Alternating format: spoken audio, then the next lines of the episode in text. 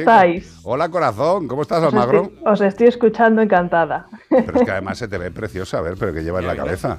¿Llevas un corrico? Pues no, es que una como cinta. tengo, como tengo estos pelos una cinta que me hizo mi abuela que me hacía, que me gustan mucho desde hace muchos años. Y la verdad que como tengo estos pelos rizados, pues mira, he descubierto que con el fondo así difuminado queda mejor. Cómo mola, de verdad, cómo mola, qué guapo, qué guapamente. Eh, ¿Qué nos cuentas hoy, corazón? ¿O tienes algo en especial? Pues o- mira, algo que no hemos hablado nunca, algo que hablamos siempre, pero que no nos cansaremos de hablar, Carlos, porque estamos en fallas. Jesús. Qué Y nuestros perritos valencianos, Catapum, pues pum, es- pum, chim, pum, esperemos chim, que se pum. hayan ido todos a otro lado. Que, esto, esto además es, es algo que yo creo, pues dentro de, de lo que es nuestra querida España, es algo que, salvo que haya prohibiciones muy concretas, es, va a seguir sucediendo. Evidentemente yo no creo que en Valencia y en toda la zona Y eso que están poniendo. dejen, dejen de hacer. Están poniendo problemas con los animales del, del zooaquarium, que también son grandes mamíferos, que también lo pasan bastante mal con esto, con estas explosiones. No, no, si mal lo pasan todos los seres vivos. fibra Lo que el pasa es que culo nos a la- a las belugas. Nos hemos acostumbrado, pero tú imagínate que una tribu primigenia de repente le ponen una mascleta al lado. Yo creo que los de la tribu primigenia se, quedan- infarto se quedan tiesos todos. ¿eh? ¡Ay! Y mueren. ¿Y qué pasa con los perrines, mi amor? Mira, yo creo que todo el mundo lo pasa. Yo lo, personalmente a mí tampoco me gustan mucho. Los valencianos dicen que lo vives y que es música y, y de verdad que, que les creo, pero yo personalmente Hombre, pues, si el no reggaetón, esta época si el reggaetón se considera música, una mascleta también. Pero bueno, los perrines, pues la verdad es que, mira, entre el 53, para ser exactos, que luego me regañas, y el 74% de los perros tienen miedo a los petardos. Jesús, O sea, un porcentaje grande, muy alto.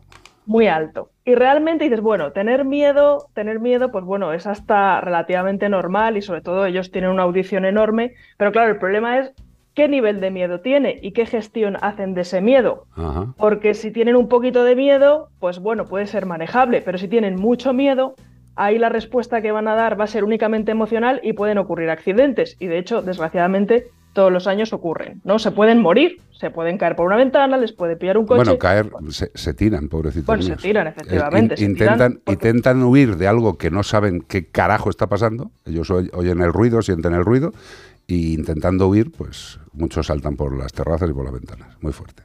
Efectivamente, y además es que en ese momento el perro se bloquea cognitivamente, no piensa y encuentra la muerte por donde le pille, porque realmente es que no lo piensa. Entonces, las personas que tengan muchos eh, perros que ya tienen un nivel de miedo muy grande, que no tienen para nada abierta la vía cognitiva y que no es posible capear esa situación, mi recomendación es que se vayan de Valencia en época de fallas. Y es así, o que tengan mucho cuidado en el sentido de que estén con el perro, no lo dejen solo, eviten todo tipo de peligros, acudan antes al veterinario para que les pueda mandar algo para que el perro pueda capear esa situación, pero desde luego que en ese momento prima la seguridad.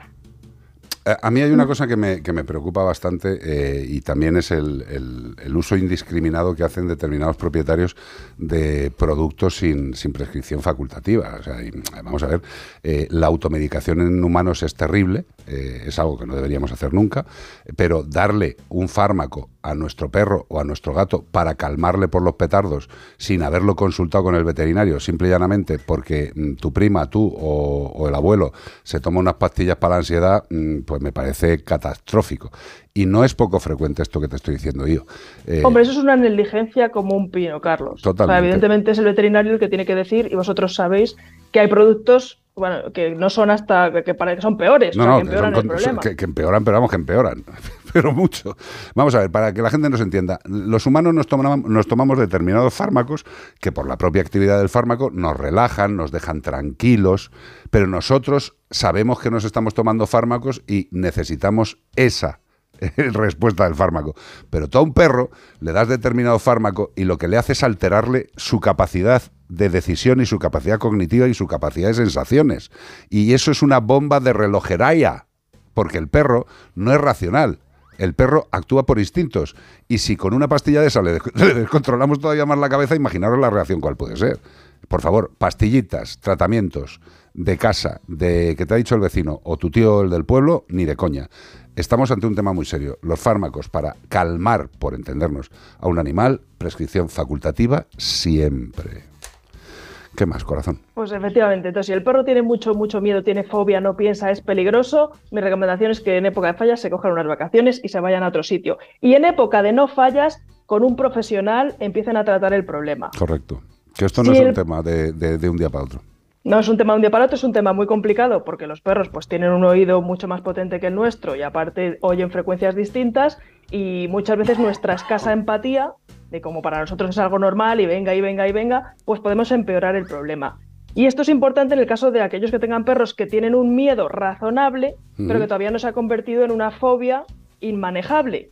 Es muy importante lo que hagan porque pueden empeorar el problema. Sí. Es decir, pueden crear una fobia donde hay un poco de miedo adaptativo relativamente. Y mucha- Aquí siempre digo lo mismo, que prioricen el que el perro esté bien al paseo. Es decir, no lo saques a pasear cuando estén ahí con la mascleta. Hombre, por supuesto. Y- Reajusta tus horarios. Y luego otra cosa, repe- por favor, eh, acompañad al perro, pero no le hiperprotejáis, porque mm, eh, tampoco, Ni tampoco, tampoco es una gran ayuda, vamos, más bien lo ni contrario. proteger ni obligar, porque hay personas que, Correcto. venga, hombre, que no pasa nada, y venga a tirar, y venga a tirar, y el perro está diciendo, oye, chaval, que ahí hay una guerra. Que me no estoy cagando de miedo, allá". déjame estarme aquí tranquilo debajo de la cama, hombre, por Dios. que al que tiene que hacer caso es a mí, que, que hay que irse de aquí, ¿no? Que, que, no- que nos va a pasar algo. Entonces, eh, hay que tener un poquito de empatía y de sentido común y no empeorar el problema. Totalmente. Y luego, pues eh, el que tenga un cachorrito o el que se esté planteando tener un perro, dado que tanto porcentaje de perros tiene miedo a la pirotecnia es algo que desgraciadamente no vamos a cambiar, porque es que es así, que lo acostumbren desde pequeñito de una manera tranquila, positiva, incluso que sea el propio perro el que produzca la detonación. Y no me refiero a que se ponga a tirar petardos el perro. Pero con globos hay maneras y hay estrategias de que el perro sea el propio que hace el ruido y entonces siempre se va a asustar menos, porque aunque se asuste, lo ha hecho él. Y le va a facilitar ese- ese- esa habituación, ese acondicionamiento y que incluso hay perros que al final les gusta explotar globos. Pero escucharme, Vale. también esto que está diciendo yo, bajo supervisión. Efectivamente que se lo pueden comer. O sea, No, todo, eh, mira, si todo pueden consultar con un profesional adecuado y además un profesional que, que se comporte bien y que esté actualizado, porque Eh, hoy en día hay sí, mucho sí, carca por ahí haciendo cosas mal, Sí, sí. La pues mejor, porque tener la guía de una persona que ya sabe te va a hacer todo mucho más fácil y rápido. Totalmente, no hagamos el loco. Los petardos, malo, caca. Pero ¿qué le vamos a hacer? Forman parte de la tradición española. Otra tradición que no va muy bien con los animales. Gracias, Almagro. Un beso Un grande. buen beso, compañeros. Adiós, bonita. Hasta luego. Bueno, pues